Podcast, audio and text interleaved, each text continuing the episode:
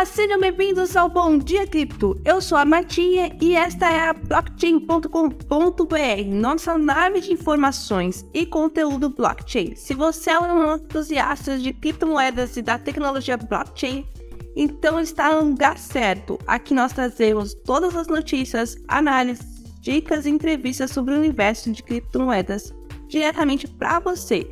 E no nosso site já está disponível gratuitamente o plano Sardinha. Através dele você tem acesso a diversas vantagens exclusivas, como conteúdo adicional, análises profundas e muito mais. Não perca tempo e confira. E falando em notícias, que tal começarmos com a que deixou muitos traders animados? O Bitcoin recuperou as perdas do Fed e voltou à sua tendência de alta. Os nervos do mercado sobre a política econômica dos Estados Unidos desapareceram em linha com as ações e o ouro. Parece que o Bitcoin está mais forte do que nunca. E aqueles que gostam de se manter atualizados sobre os tokens, temos uma novidade: o airdrop da Arbitrum caiu na listagem, mas os traders permanecem otimistas com a ARB. Apesar de alguns usuários terem relatado problemas técnicos na reivindicação do token, o ARB podem seguir a trajetória dos airdrops anteriores.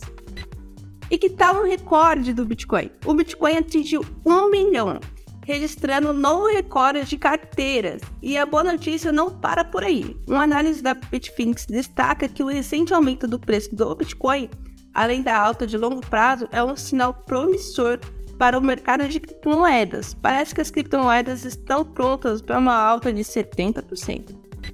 E para finalizar a notícia de hoje, temos uma iniciativa brasileira que democratiza a Web3 para as pessoas surdas.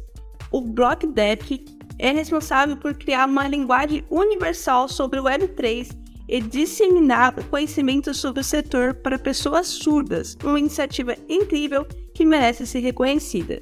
E com isso chegamos ao fim do Bom Dia Cripto. Agradecemos a você, nosso fiel público, para nos acompanhar no bitcoinblock.com.br nossa nave de informações e conteúdos blockchain. Não deixe de conferir todos os nossos links em um só lugar na descrição do podcast e até a próxima.